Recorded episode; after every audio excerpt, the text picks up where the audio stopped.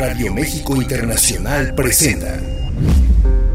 ¿Cómo aprendiste, cómo te metiste al son jarocho? Ya actuábamos en el auditorio. Bueno, Ajá, ahí sí, empezó sí, la sí. historia. Ahí empezó hace la historia. 42 años. El arte es una de las formas más pacíficas y más fuertes de usar. Qué bueno que, que sea una fiesta en grande y que mueva todo esto. Música, cultura y más en una plática amable y amena. Charlas RMI con Rita Abreu. Comenzamos.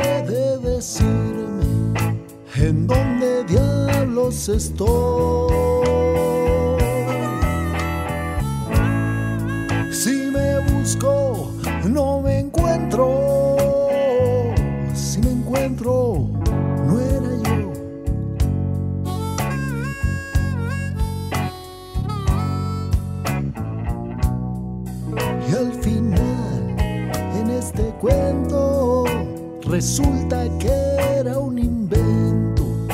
Y el cuento nunca empezó. y atravieso las paredes como si fueran fantasmas.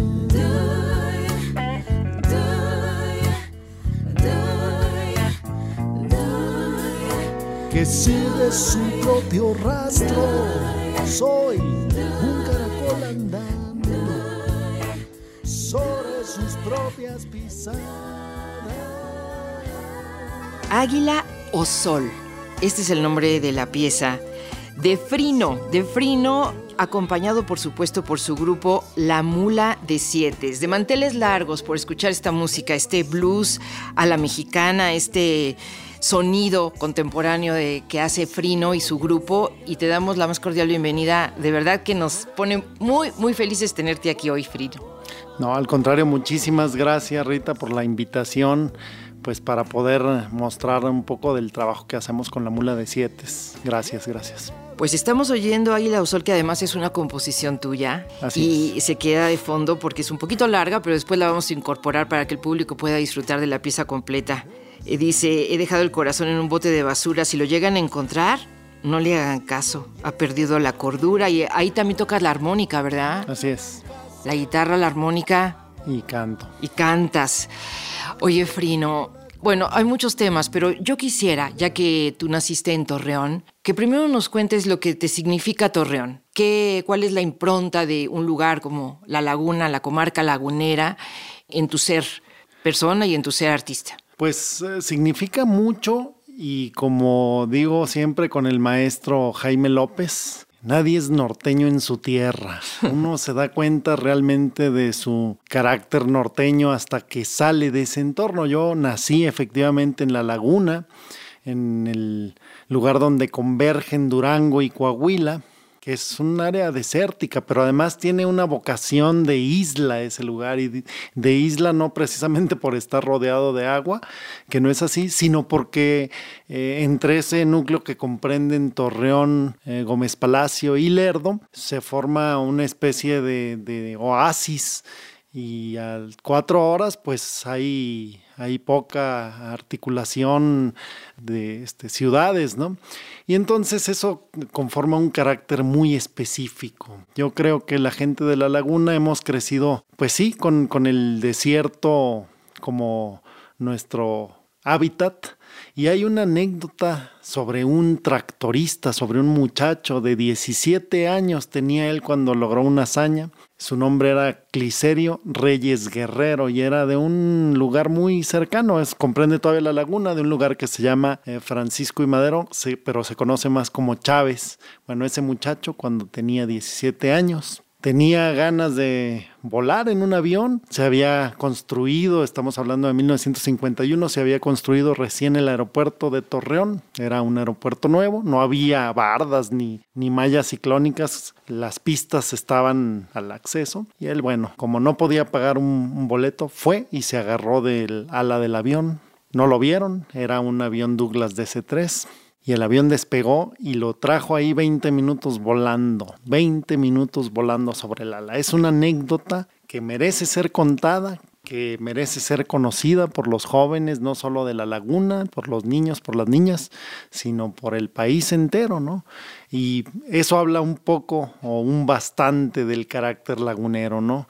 A mí me gustaba mucho escuchar esa anécdota, mi padre me la contaba siempre que pasábamos por el aeropuerto y hasta la fecha me, me, parece muy representativo del, del carácter de la laguna. Ahí estás tú, lo que ves es eh, que los sueños se deben de cumplir pese a todos los imposibles. ¿Ves tú la perseverancia, el carácter fuerte? ¿Cuántas cosas ves ahí en pues, Cliserio? sí. Y, escribiste un libro que se llama así, ¿no? El vuelo de Cliserio. El vuelo de Cliserio. Es. es, una, una obra de teatro que, que sí ha sido montada. Eh, por eh, compañías independientes, pero la intención fue justo hacia los 100 años de Torreón, me invitaron a un proyecto, hicimos, compusimos una canción que se llama Ruta Norte, la grabamos justo con Jaime López, pero me parecía que esta anécdota, como te digo, tenía que ser pues contada, conocida por las y los niños de la laguna, sobre todo de la laguna. Y sí, sí veo eso que dices, un carácter, veo, veo una perseverancia, pero también se ve esta, esta dimensión de realismo mágico muy a la manera lagunera, es decir,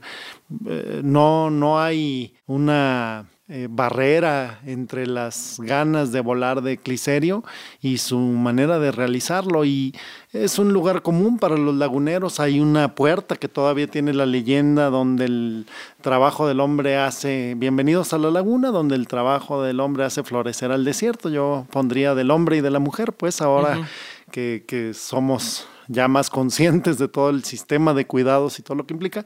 Pero sí, efectivamente el trabajo humano y eso no de ninguna manera nos vuelve dueños del entorno ni del hábitat, pero sí habla de un carácter muy especial de la laguna, ¿no? Y yo creo que eso está también en la música de la mula de siete. La mula de siete toca blues, podrías decir, o es mucho más que eso, pero para ti mismo, ¿cómo, cómo lo defines? Fíjate que a, mí me gusta decir que es blues, aunque efectivamente no todas las piezas son blueses de 12 compases de la manera más este, ortodoxa. Pero me gusta decir que es blues porque es una música de raíz, es una música que tiene arraigo, ¿no? Eh, y efectivamente el blues es el origen del rock and roll, muchos transitaron este, este andar, ¿no? Hablamos de los Rolling Stones, hablamos por supuesto de Pink Floyd, de los propios eh, Beatles pero eh, también en nuestro continente hubo este tránsito, digamos, de las músicas de raíz, de las músicas arraigadas, tradicionales, hacia lo más contemporáneo. Violeta Parra es un ejemplo de ello. Violeta Parra aprendió andando por los pueblos en Chile, recopilando folclore, decía ella textualmente, y de ahí fue generando un discurso cada vez más hacia las vanguardias estéticas, ¿no? las últimas cosas, las composiciones para guitarra y en especial una pieza que se llama El Gavilán Gavilán,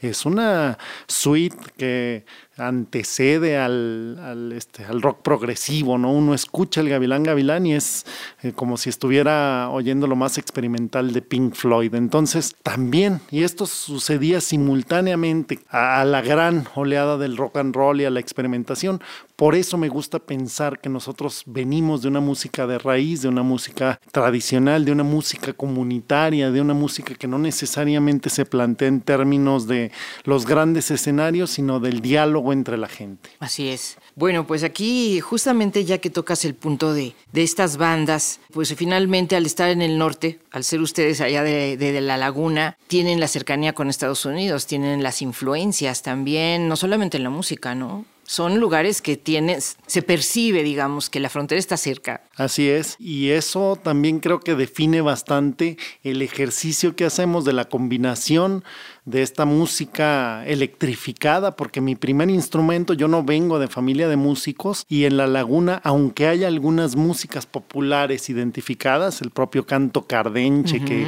que pues ha sido reconocido, visibilizado en las últimas épocas, recién acaba de fallecer pues uno de los grandes exponentes del canto cardenche, don Toño Valles, y es una manifestación importante de la música de la región.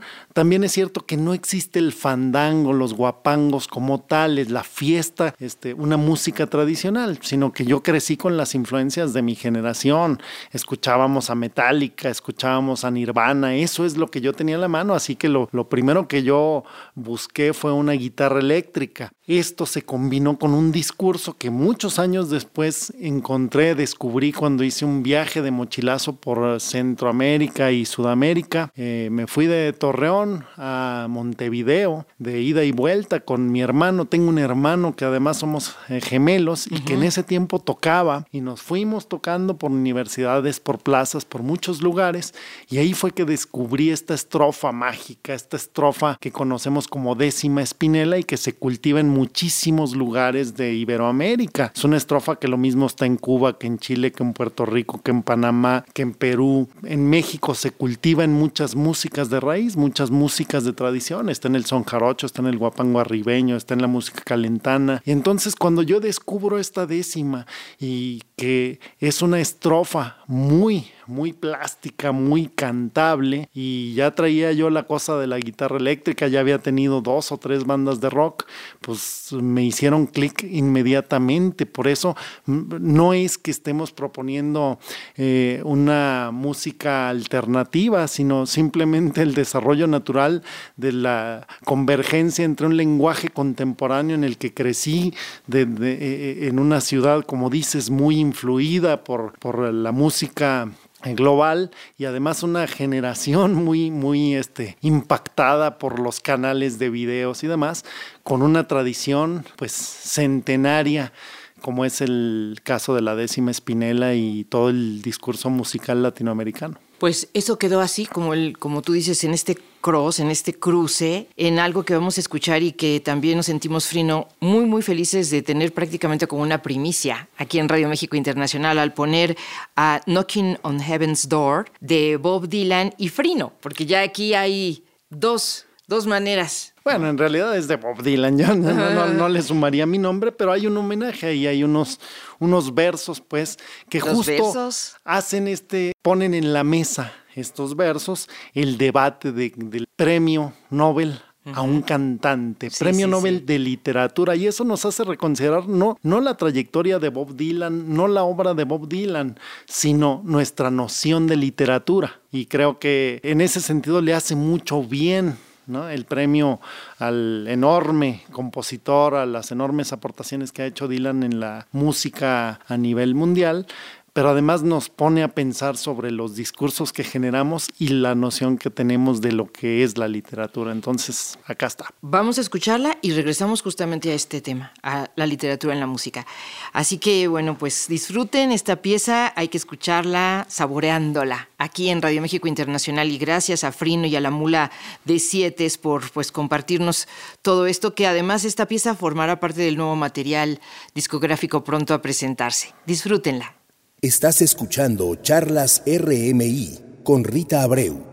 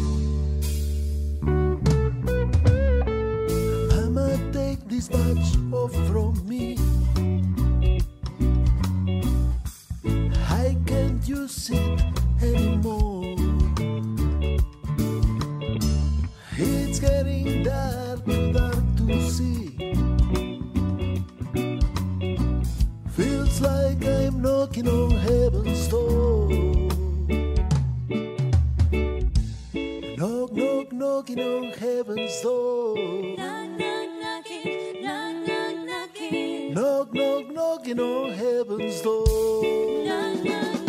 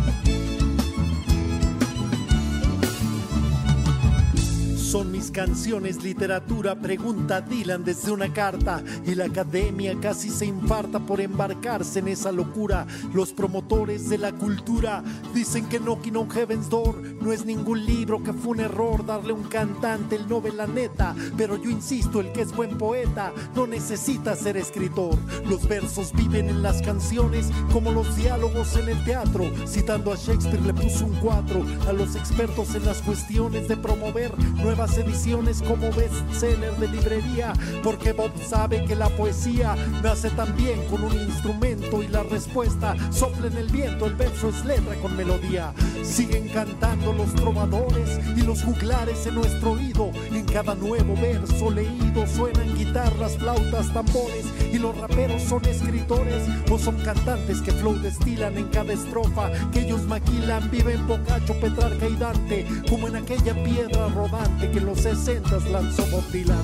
Así que ahí muere con este asunto, no hay que buscarle más pies al gato, no ganó el Nobel un literato, ganó un poeta que canta y punto.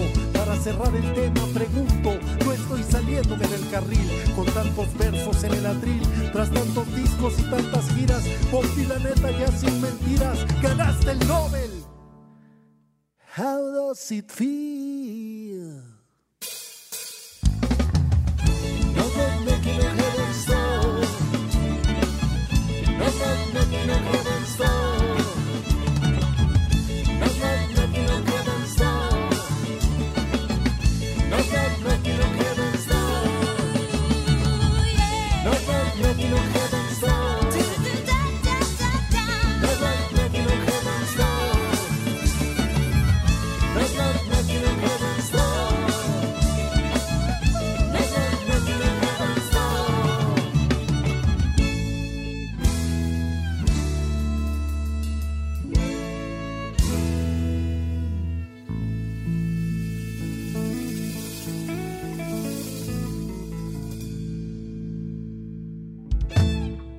Knocking on Heaven's Door, Bob Dylan con estos versos de Frino y La Mula de Siete. Yo quiero aquí retomar lo que Eugenia León opina de, de este grupo. La Mula tiene todo, buenos músicos, buenas cantantes y un gran poeta. Y ese poeta está aquí, enfrente de nosotros, compartiendo. Ya había venido, por supuesto, es alguien que, cuya visita es recurrente aquí en el Instituto Mexicano de la Radio, pero teníamos muchísimas ganas de tenerte de nuevo, pues el tiempo va pasando y ustedes siguen trabajando y siguen haciendo muchas, muchas cosas. Pero, eh, Frino, es interesante una formación académica que incluye varias cosas tuyas, además de esta vocación hacia esa forma de componer, hacia el verso, ¿no? Eh, dinos más o menos cómo, cómo vas arreglando también tu propia formación profesional o académica? Pues fíjate que eso, bueno, la pregunta inicial del, cómo se vive en mí el carácter de lagunero tiene mucho que ver porque yo diría que voy siempre de lo práctico a lo teórico y no al revés, ¿no? Eh, ¿Y a qué me refiero con esto? Cuando hablo eh, de la del recorrido que hicimos de este viaje de mochilazo a la manera de los viajes de motocicleta del Che Guevara cuando tenía 24 años con mi hermano por todo Centro y Sudamérica. Ahí se despertó también la inquietud a partir de un músico y colega eh, sociólogo que encontré allá en Santiago de Chile, en un lugar donde tocamos algunas veces que se llama Naitún. Y Juan Silva, quien era no solamente el fundador y eh, propietario de este lugar, sino que también fue junto con Leopoldo Sea el fundador acá de los estudios latinoamericanos, de la carrera en estudios latinoamericanos y el posgrado en estudios latinoamericanos pues los diálogos con, con Juan Silva me permitieron pues después poner en el panorama las ganas, la inquietud por hacer la maestría y después el doctorado en estudios latinoamericanos. Y justo lo que me argumentó Juan Silva y no se equivocaba es que se puede combinar ¿no? la vocación sí de los estudios de la cultura, el estudio de la música popular, con también la escena eh, política de América Latina, la historia de América Latina también. Y efectivamente pues esa, esa fue una gran recomendación de, Juan Silva. Entonces, eso ha, permitido también abonar en gran medida o, solventar las inquietudes alrededor de músicas que no han, eh, por supuesto que hay muchos estudios y hay gente que le ha dedicado la vida a eso, eh, pero que eh, también es importante que se pongan en la práctica, ¿no? Y a, través de los géneros contemporáneos. Entonces, bueno, es una inquietud personal, pero que nace pues de la práctica y va hacia lo teórico, ¿no? Pues fíjate que a lo mejor sería lo mejor que a todos nos podría pasar, tener ese punto de, de, partida, ¿no? De lo práctico a lo teórico. Entonces tú eres, en principio eres sociólogo. Sociólogo. Y luego ya te especialistas, tienes maestría en Maestría y doctorado en estudios latinoamericanos por la UNAM. Por la UNAM. Y bueno, fíjate, entonces esto quiere decir que muy rápido caes en la ciudad. Después del viaje este del mochilazo, ¿Te instalas en la Ciudad de México? Sí, fíjate que yo había conocido al maestro Jaime López, que vuelvo a mencionarlo. Vuelvo a mencionarlo y yo creo que muy justo, porque ya te digo que cuando yo oí Águila o Sol, que es tu canción con la que arrancamos el programa, le tuve, le sentí los aires, le sentí un poco esta, esta huella, ¿no? De, de Jaime López. Sí, ya, ya era nuestro héroe musical cuando hicimos el recorrido. Incluso ya habíamos tenido la fortuna de conocerlo allá en Torreón, en un lugar que se llamaba El Armario, ya de desaparecido, pero abrimos un concierto para Jaime. Él nos escuchó y después nos invitó a tocar en otros lados con él, ¿no? Allá del norte. Después hicimos este viaje del que te cuento y cuando regresé, ya mi hermano decide dedicarse específicamente a las letras. Él escribe novela policíaca, su nombre es Vicente Alfonso y yo decido continuar por este lado de la música. Y cuando me encuentro con Jaime nuevamente en La Peña, en un también ya un lugar desaparecido en la ciudad de Durango, pues tengo una larga conversación ahí con Jaime y él me dice, bueno, pues ¿por qué no intentas mudarte a la Ciudad de México? Lo más que me arrancó fue la promesa de venir acá tres meses y mira que ya cumplí 20 años el pasado enero. Y, bueno, ha sido, lo agradezco muchísimo las enseñanzas del maestro y de mi querido amigo también hoy, puedo decirlo, Jaime López, ¿no? Y eso creo que ha definido también mucho el rumbo de la mula de siete, es decir, sí hay admiración no solamente por Jaime, hay muchas figuras, la querida Betsy Pecanins, con quien también tuve el honor de, de- de claro. trabajar, de componer canciones juntos, eh, gente que ha estado, Maru Enríquez también, gente que ha estado pues en las líneas, Sí. eh, que nos ha abierto el, el espacio a las nuevas generaciones, que nos ha indicado el camino, el rumbo, el maestro José Cruz, ¿no? Mucha gente que pues que ve uno con mucha admiración y respeto y son figuras a las que uno sigue. Así es. Ahí el, el vuelo de Cliserio te quedaría también a ti, el, el vuelo de, de Frino, porque muchas personas que se, se dedican a la música quieren estudiar y la música los hace desvelarse, los hace, pues ahora sí que andar correteando el bolillo, como decimos aquí eh, cotidianamente. Y tú perseveraste, perseveraste no solamente con la licenciatura, sino con todos los estudios de maestría y doctorado. Quiere decir que lloviera, tronara o relampaguear. tú ibas a culminar estudios de, de todos estos niveles que se, por supuesto se traslucen en tu música y en tus letras. Fíjate que en realidad eh, sí es perseveración, pero también es una enorme inquietud por todo lo que viví o he vivido. En esos nueve meses que tuve la fortuna de recorrer el continente, pues vi muchísimas cosas que después quería explicarme de manera más profunda. Mm. Y, y como te digo, las conversaciones con Juan Silva allá en Santiago de Chile, íbamos, tocábamos y después, como él había vivido parte de su exilio acá en México y como te dije, forma el posgrado de estudios latinoamericanos junto con Leopoldo Sea.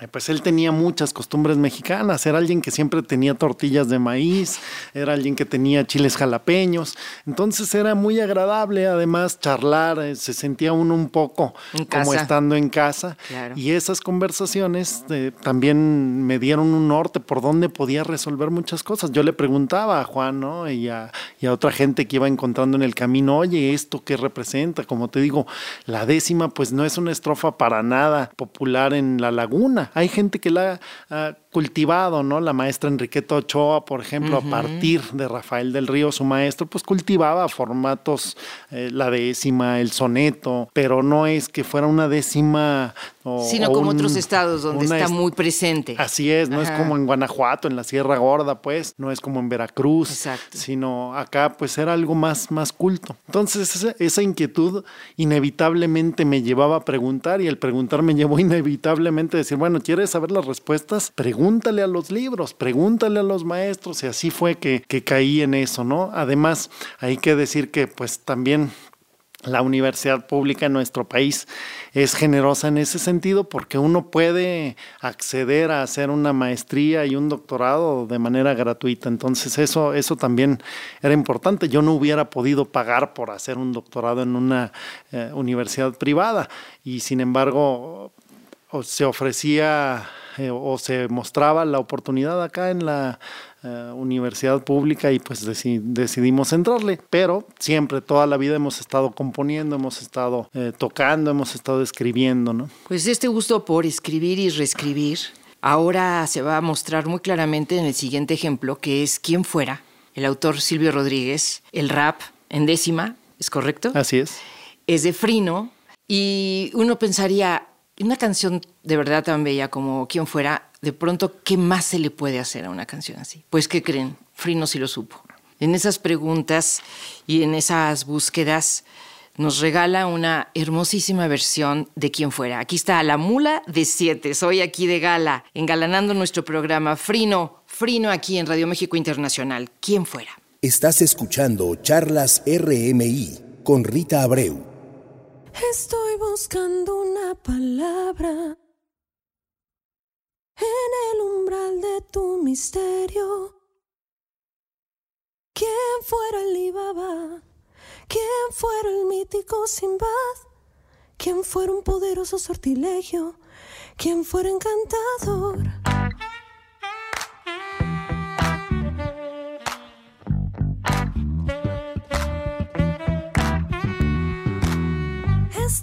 Buscando una escafandra al pie del mar de los delirios.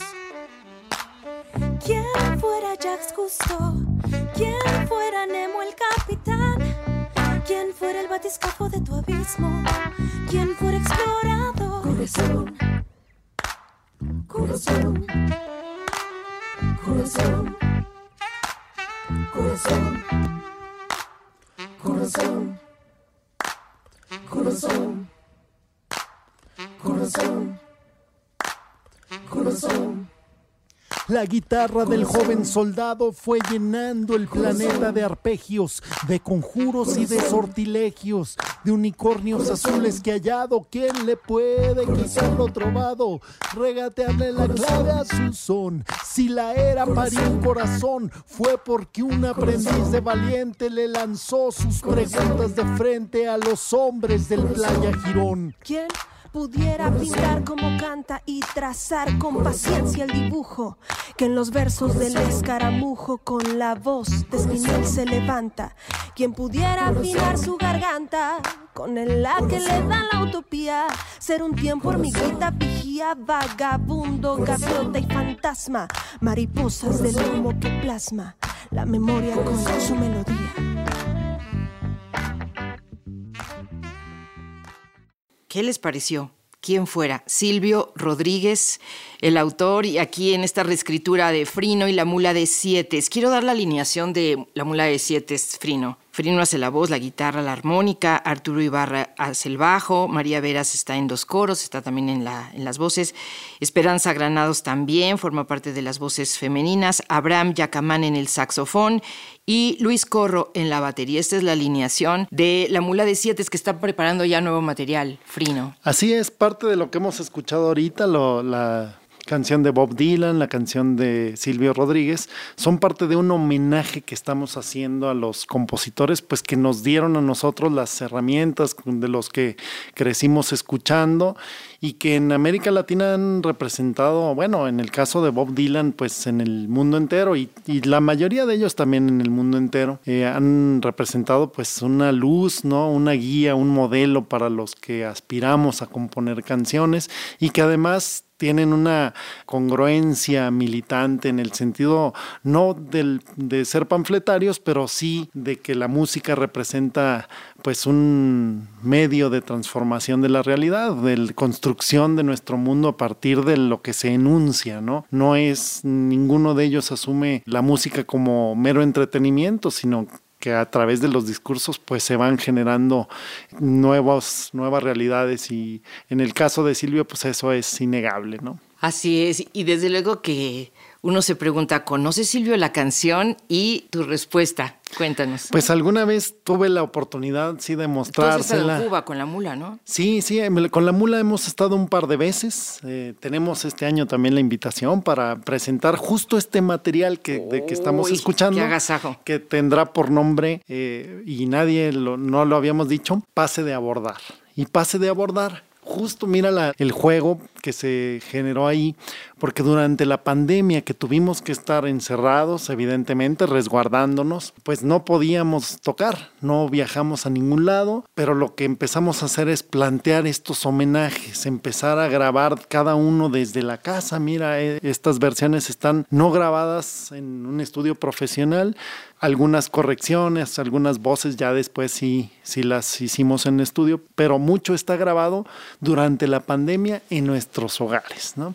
Y termina siendo un recorrido nuevamente por toda América Latina para visitar a Violeta Parra, para visitar a Fito Páez, para visitar a Silvio Rodríguez, a Chabuca Granda, estos modelos de compositores, ¿no? Y bueno, en una ocasión tuve la oportunidad de enviarle, mostrarle la, la rola a Silvio y eh, pues es una persona bastante reservada, ¿no? Eh, solamente sonrió y dijo muchas gracias. Bueno, pero fíjate, ya, ya de todas maneras, ya quedó en sus oídos que existe esta versión y además seguramente le gustó. Oye, Efrino, bueno, pues nos dará muchísimo gusto poder compartir con el público cuando el material ya sea algo que podemos presentar de manera completa, pero muchísimas gracias por estas primicias de este pase para abordar. Así es. Pues eh, lo que te decía, eh, representa también para nosotros eh, un poco de retribución a lo que eh, figuras el propio Oscar Chávez, tenemos un homenaje ahí, y también a Juan Gabriel, ¿no? que es una de las grandes figuras de la composición en nuestro país. ¿Qué canción trabajaron de Juan Gabriel? se me olvidó otra vez y la hicimos también este pues una versión blusera.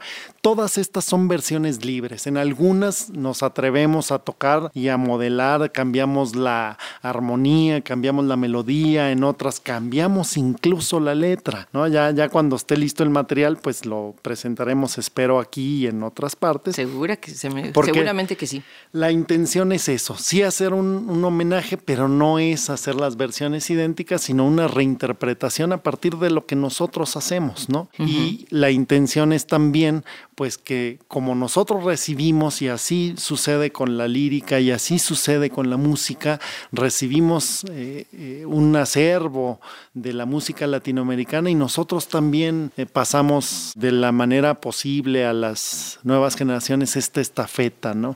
Entonces, por eso algunas son canciones eh, de Cardo Ceniza, por ejemplo, de Chabuca Granda, pues que las nuevas generaciones tal vez no conocen tanto a la propia Violeta Parra, ¿no? Y que nos parece pues música ah, que merece, merece ser escuchada. Seguramente que sí, porque eh, es un como rescate que siempre estamos diciendo si la música se rescata o si uno la rescata, pero pues esta música bien hecha, en realidad lo, lo maravilloso es que ustedes la vuelvan a poner en nuestros oídos, ¿no? esta música que- que, dice tanto. Cuando eh, volvemos a la laguna, ¿no? Uy, qué bueno, origen- me parece muy bien volver a la laguna. en el origen de todo está la laguna. Yo tuve la fortuna de recibir de un amigo de mi madre cuando yo tenía 13 años un tornamesa. Él eh, es un eh, amigo de mi madre que murió eh, joven, pero me heredó a mí un tornamesa con aproximadamente 300 discos de vinil de un repertorio de lo más diverso. Y entonces a mí me parecía eh, maravilloso tener yo ese, esa colección y, y empecé a escuchar muchísimas cosas que tal vez no correspondían a un adolescente de 13 años, pero que ahí eh, se fue yo creo que gestando también mi interés por estos repertorios. Entonces escuchaba Cardo Ceniza de Chabuca Granda, la primera versión, lo primero que escuché de Violeta Parra, sin saber que eran décimas, por supuesto, fue en voz de Oscar Chávez. En ese disco enjaulado, ¿no? Estaba Maldigo del Alto Cielo, una versión de Oscar Chávez y que después me enteré no era composición de él, sino de Violeta Parra. Entonces,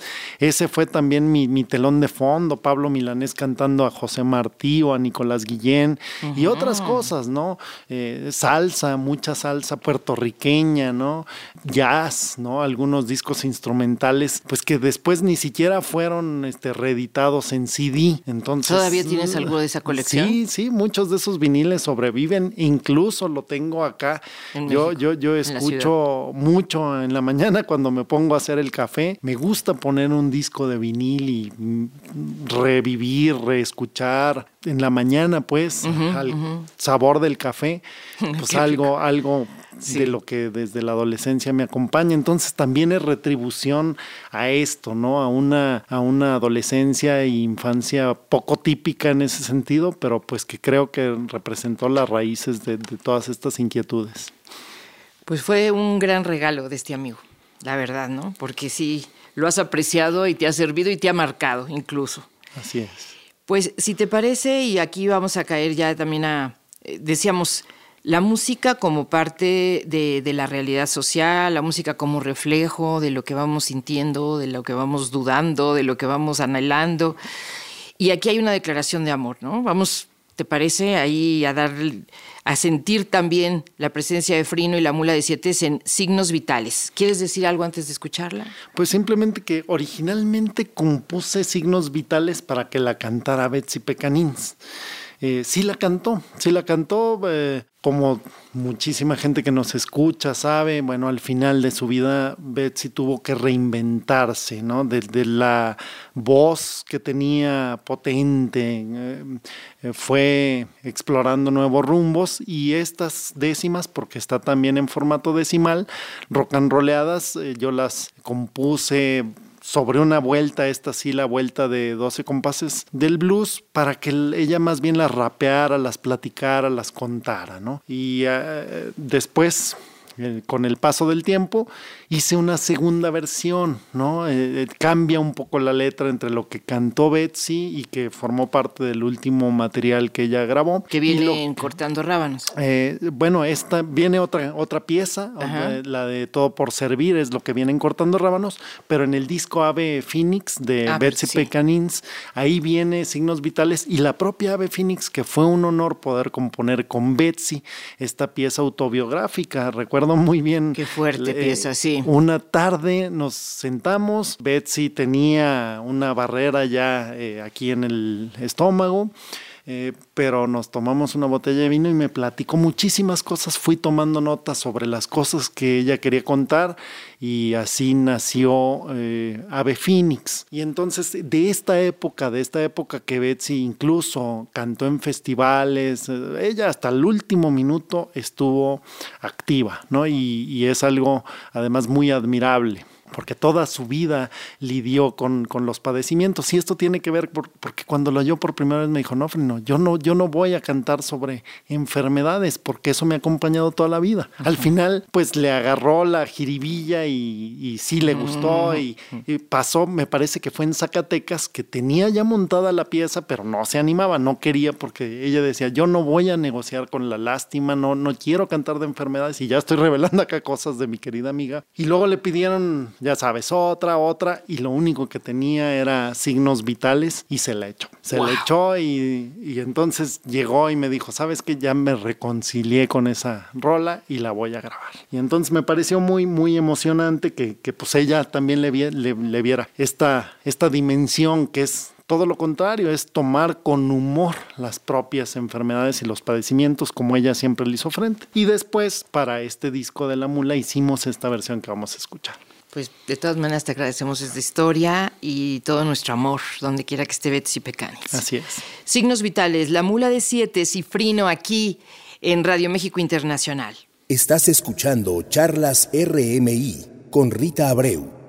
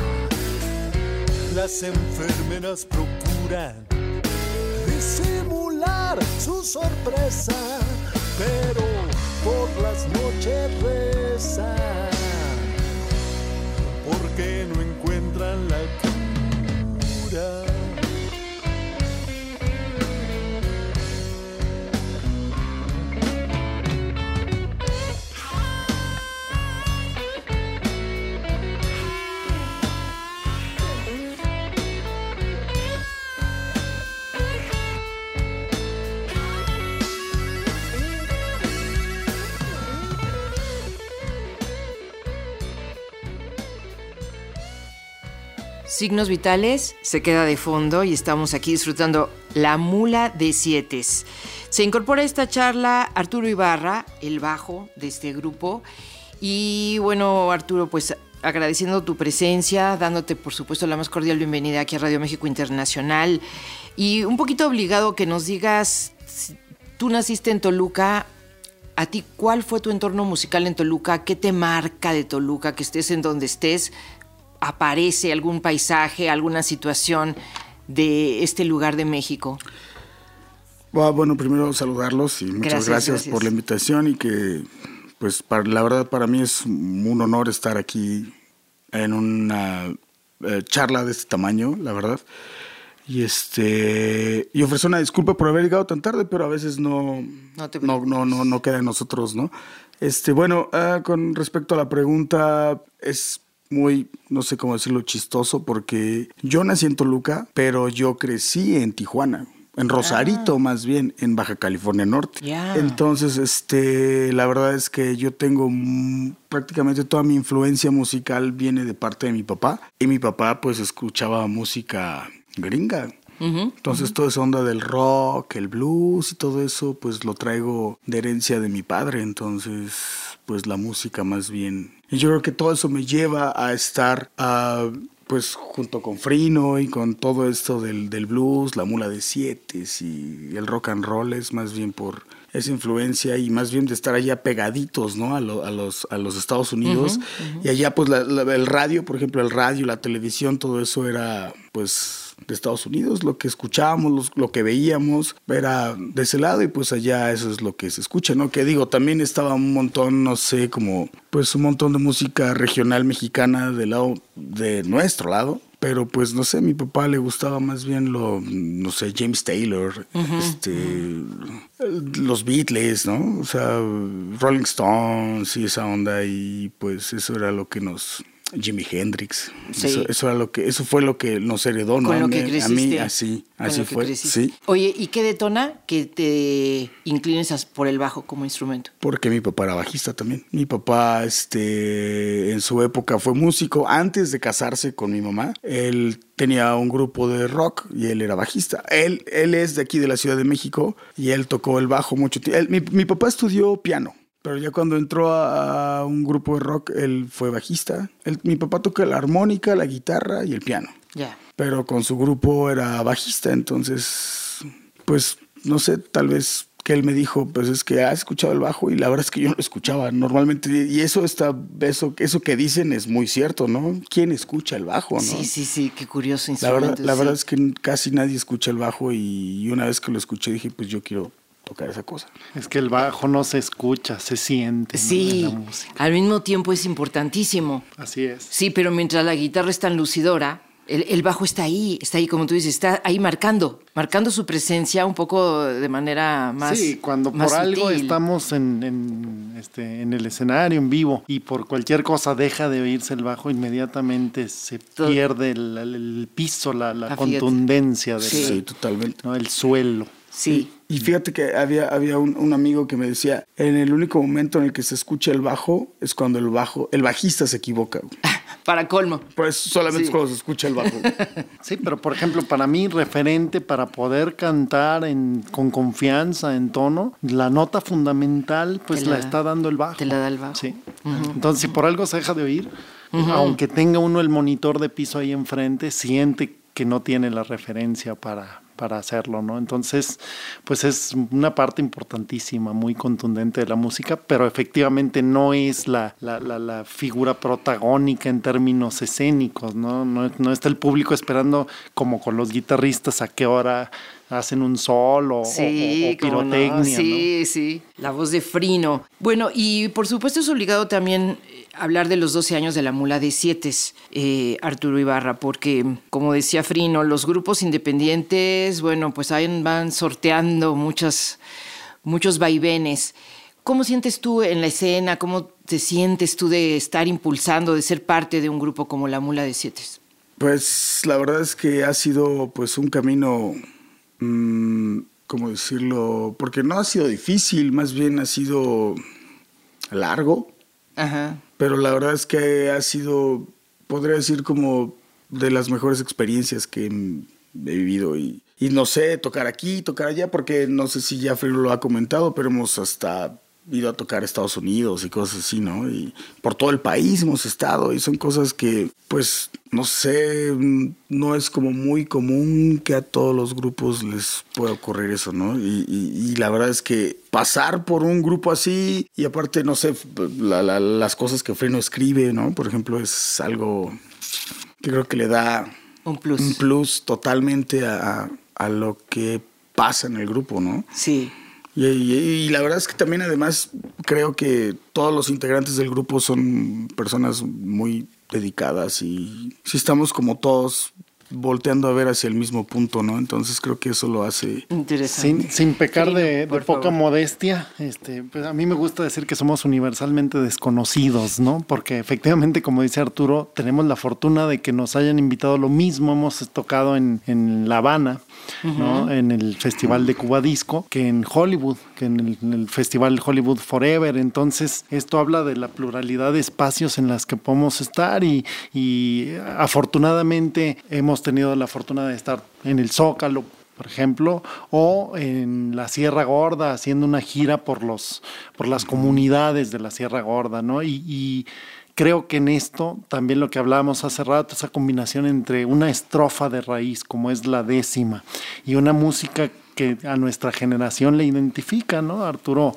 habla de las mismas influencias de las que yo hablaba hace rato, creo que produce también esta, esta interlocución con las nuevas generaciones, ¿no? Entonces, sí, pues, poca gente conoce a la mula, para eso está también... Eh, el material en las plataformas y muchísimas gracias por estos espacios. Y ahora que tengamos el nuevo material, pues seguiremos insistiendo para que se conozca.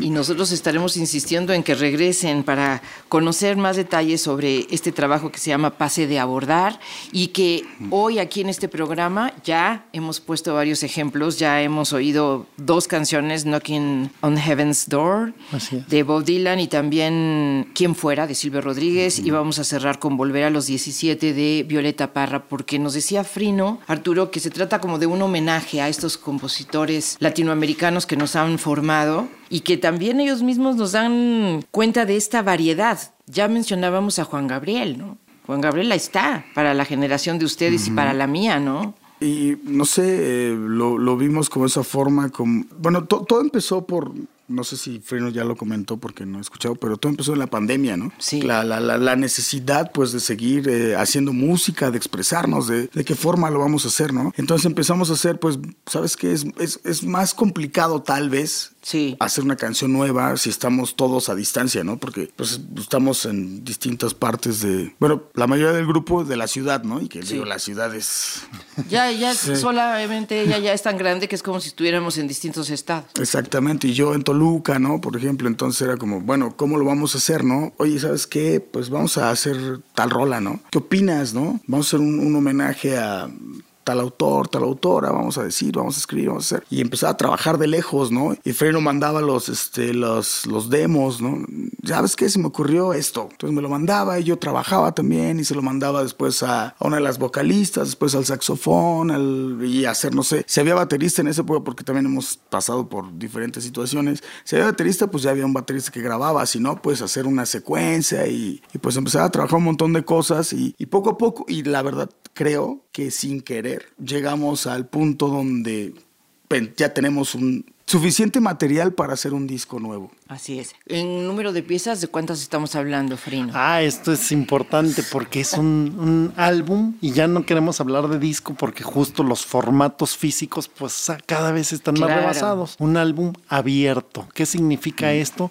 Que va a ser un álbum en permanente construcción. Vamos a salir con 15 piezas. El álbum es este recorrido sin salir de casa. Visitamos todo el continente sin salir de casa, pero este álbum con el tiempo se van a ir sumando nuevas versiones de muchos, hay muchos autores que tenemos en la lista que queremos hacerles pues ese reconocimiento por la admiración que tenemos, por lo que han significado en nuestras vidas. Pero salimos con 15 piezas para pase de abordar. Para empezar, y con este pase de abordar, quién sabe hasta dónde vamos a llegar. Así es, es que es como los sellos. Oye, y llegamos y volvemos. Así es, de, ida y vuelta, y nos volvemos a ir. y, es como en el pasaporte, que uno va juntando sellos de los lugares donde va visitando, pues aquí va uno dando testimonio de las piezas que va visitando. Pues esto nos habla eh, jóvenes músicos que están hoy aquí en este programa, de que de alguna manera pues regresa esa ola que mi generación vivió tanto y que fue la verdad una de las más bellas, que es la ola latinoamericana, ¿no? En integrarnos a partir de la música. Creo que necesitamos mucho eso, ¿no? Así es, es una región eh, que comparte muchas cosas en común, empezando por el idioma, pero además muchas de estas músicas de raíz pues se generaron a partir de prácticas comunes y como dices, hay un momento en el que la nueva canción chilena, en el canto nuevo, fueron eh, poniendo de acuerdo a las juventudes en que era necesario hacer un cambio. Decíamos hace rato, ¿no? Así como las juventudes en torno a las propias piezas de Bob Dylan, al, a las ganas de transformación del mundo, se convirtieron en el principal actor político. Fue cuando los jóvenes tomaron la batuta. En América Latina no fue la excepción. Y nosotros crecimos, como lo decía Arturo hace rato, educados por esa generación. Y creo que hoy, hoy el mundo está pidiendo, exigiendo eh, que vuelva a ser de esa manera, ¿no? Hay una distancia entre el panfleto y otra sí el, la responsabilidad eh, del cantor como un elemento social, ¿no? Y eso no hay que desdeñarlo para nada. Volveremos a platicar si les parece bien. Creo que hay mucho que decir y sí, es muy interesante, esta, lo has marcado varias veces, no es panfleto. Creo que esta música está tomando otros vuelos, definitivamente los temas son diferentes, los abordajes también. Así que bueno, pues larga vida para la mula de siete, Arturo. Eh, preséntanos entonces a Violeta Parra con Volver a los 17. Preséntala como bajista, preséntalo como el joven que reencontró a Violeta. De, hecho, tal vez eh, cabría por, por la propuesta ahorita de presentarla, que siempre tenemos una cosa en esta canción porque empezamos con el bajo haciendo unas figuras eh, y tiene que entrar también Frino al mismo tiempo. Entonces Frino siempre me hace la misma broma en los ensayos porque Frino entra solo y entonces yo me quedo de Frino, tenemos que entrar juntos. O sea, ah, ya se va a volver a enojar Arturo porque no estamos entrando juntos, ¿no? Y hasta ha pasado en vivo, que Frino entra solo y yo me quedo, lo volteo a ver si de Frino, tenemos que entrar juntos. Pero tal vez es como la emoción, ¿no? De estar en, ya lo, ya lo estoy este, ventaneando aquí, pero, pero es que es algo que pasa comúnmente y, después... O sea, es por como seguir un impulso. Exactamente. y, pero, pero está chido porque al final pues se vuelve como una broma, ¿no? Entonces, este, pues Violeta Parra... Les guiña el ojo seguramente cuando los ve voltearse a ver. Y también este, estaría muy chido que la gente que nos está escuchando pudiera entrar a, a los videos, a YouTube y eso, y voltear a ver el video, la verdad quedó muy, muy, muy bien hecho ese video. Y pues si lo pueden ver, si lo pueden ver. Está en YouTube. Si lo pueden ver. Y está también en, en todas las plataformas y todo eso. Si lo pueden entrar a ver y escuchar la rola, creo que el arreglo quedó chido y no es porque lo hayamos hecho nosotros, pero la verdad está chido. Pues es que suena muy bien la mula de siete, o sea, esa es la realidad. ¿Qué le vamos a hacer? muchísimas gracias. No, no, no. Por favor, por favor, escuchen a la mula de siete, Violeta para volver a los 17. Arturo Ibarra, gracias por estar aquí en Radio México Internacional. Frino, gracias por venir. Eh, la promesa es que nos vamos a volver a ver cuando arranquen esos 15 temas del pase de abordar.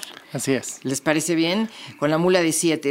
Pues disfruten a Violeta Parra con esta versión. Muchísimas gracias a Marcela Montiel en la producción, a Edgar Zárate en los controles técnicos y Esteban Luna. Y en cabina está Edgar Hernández, Moisés González en las redes sociales. Mi nombre es Rita Abreu. Disfruten la vida y qué maravilla tener esta música mexicana contemporánea aquí.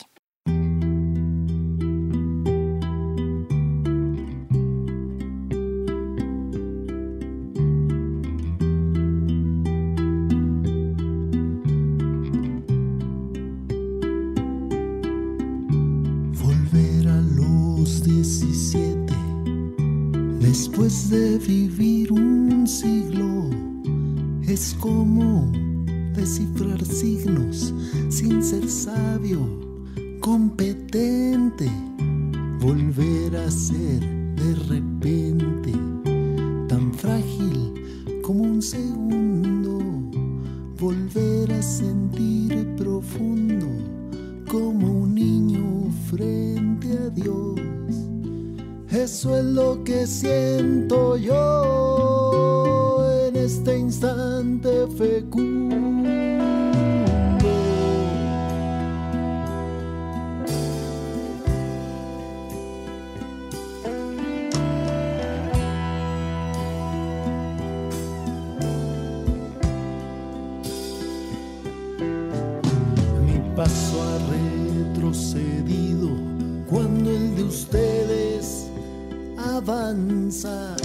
El arco de las alianzas ha penetrado en mi nido con todo su colorido. Se ha paseado por mis venas y hasta las duras cadenas con que nos ata el destino